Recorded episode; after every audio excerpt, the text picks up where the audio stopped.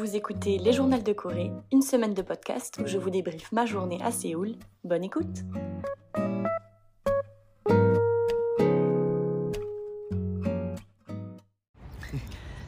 Salut à tous, je suis très contente de vous retrouver aujourd'hui pour cette troisième édition des Journaux de Séoul. Alors aujourd'hui je suis avec un camarade, Rafa, et euh, on va parler du voyage et on va parler en anglais. Donc euh, préparez-vous et euh, ben, c'est parti. Hein. Okay, so hi Rafa. Hello. So we're here on this uh, study tour together in South Korea, but you've been here for a while already. Can you tell us a little bit about uh, your travels before before today? Yeah, so I got here some 10 days or so before the study tour started. Um, just traveling a bit uh, with my sister who lives in Australia, so we sort of met quote unquote halfway. Uh, just yeah, we, we decided to to be to be tourists for, for a few days. Um, we coincided for five of those days, and it, it, was awesome. We we walked a lot. We saw uh, the palaces. There's I think there's three main palaces that are that are, are the sight to see. Um, we went to Seoul Forest, which is I I wouldn't personally call it a forest per se, but I would say it's more of an oversized park. Um, and at this time of year, all of the flowers are blossoming, and there's a bunch of like multicolored tulips and stuff. So it's really pretty. Um, and they have uh, they have like deer that live in like an enclosement, so you can go see those as well. Um, we rented bikes for the whole day um, for five thousand won, which is like three euros. So it was it was an amazing deal. Um, and yeah, it was it was so cool. We we we had we we ate a bunch of different things. Um, we went to so the in the hostel that we were staying at, we went to the Gwangjang Market, which is one of the main ones here in Seoul. Which actually there's a Netflix documentary that about street food, and a few of the of the of the stops of the stalls that they that they featured are in that market itself. So you, you said you stayed in a hostel. Yeah. Can you tell us a bit about this experience and how different it might be from European hostels? Uh, yeah, it's it's quite different. So the the so I remember going into the room, and the first thing I saw were three sets of uh, slippers, well, flip flops, really. There were two that were used to go around the room, and one that was to use in the bathroom. Um, but the room itself was so small that I don't I don't think I actually wore them inside the room. Um, Yeah, that, that's funny you say that because in the hotel rooms that we're staying at right now, Yeah. that was also the case. When you arrive, you have like little flip flops just for you. yeah. And we're all of us are impaired in rooms, so we're sharing a room with someone. And I would say the rooms are pretty small compared to what you might find in Europe. Like it was a bit of a shock when I first got here. So these hotel rooms, I mean, yeah, they are small, but they're a bit over twice the size of what my hostel room was before. So it was uh, it was really small. The the the area of the main room, the bed uh, covered like seventy percent of that whole space. Um, and then the bathroom. So there was no like separate shower stall per se. So the sh- there was a shower head that was connected to the to the sink, and you just uh, shower like yeah, you shower and the water just goes everywhere in the bathroom. So it was it was it was kind of strange, but you get used to it after a while. It was alright. All right, so let's talk about South Korea and Seoul in specific. First question I want to ask you is Did you have any stereotypes or prejudices before you got here? So before college, I didn't really know much about South Korea, but in college, I there was I had maybe three or four uh, Korean classmates, and they mostly stayed between themselves. So I remember two of them they started dating after like the first couple months, um, and then which I didn't really talk much to them. But there was this one girl that uh, that in the maybe not in the first couple of years, but in the last year in in Australia, I I actually got quite close to, and yeah, she was awesome. There's like such a such a dry, witty, um, like quick humor that it was just yeah. And Mm-hmm. Would you say most Koreans have this type of humor?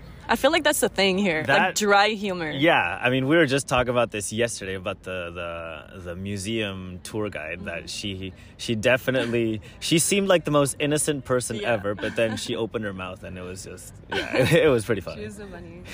Yeah. So, okay, so we've been here as a class for three days now. We haven't done too much, but we've done quite a bit in the amount of time that we've had. What would you say is like the best thing we've done so far? Can be anything from visiting like a monument to just like being social. For example, when we went out on on uh, Monday night, that was fun for me, you know. So, what would you say is like one of the takeaways you're that you're gonna that's gonna stick with you? Um, so we we start. I I guess we all got together on Sunday for the first time, just getting to know each other and whatnot. And what I liked about the study tour is that we got.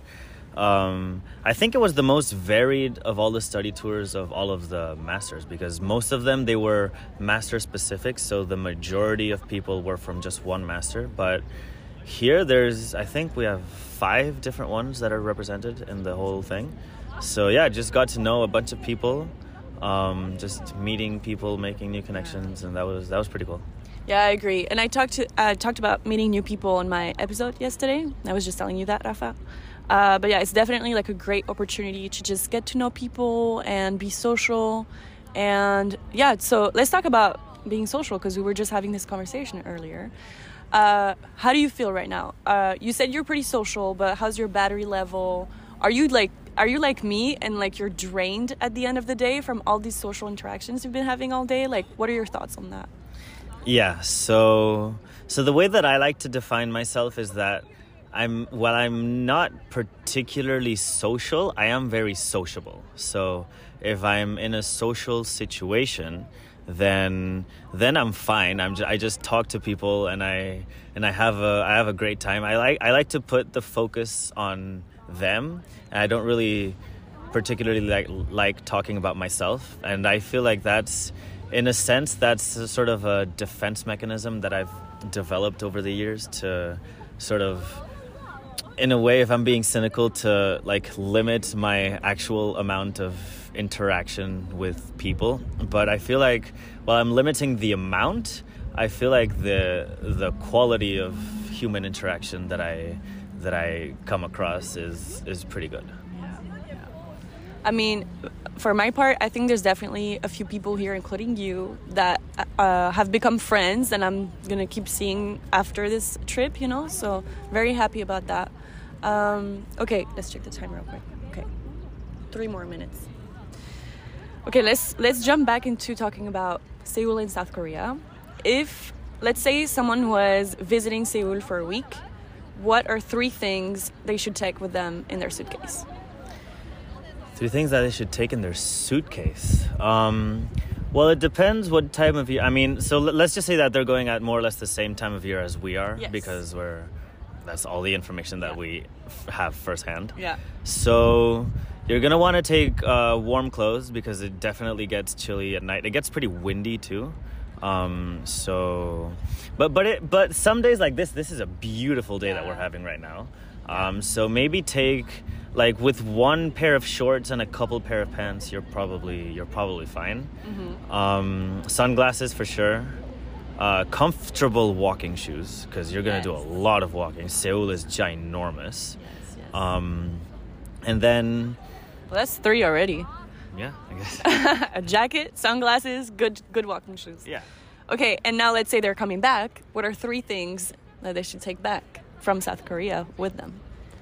Um, well, the first thing that you should take back with you is just experiences and memories Oh, that, that you wanna that you wanna do. So I actually a few days ago, I I ate something that I never thought I would, which was a live octopus. So the I was at the market actually, and the lady she she she killed the octopus and then, then just cut it up. And it was it was served on the plate with like sauces and seaweed and stuff. And you could see it still moving while it was there. And you took a bite and you could feel it um, trying to trying to stick itself to your tongue. So that was pretty weird, but it's definitely something that I'm gonna take with me. Um, but then also stuff to take to physically take with you would be um, well, uh, South Korea is very, very advanced in the ter- in the world of uh, skincare and stuff.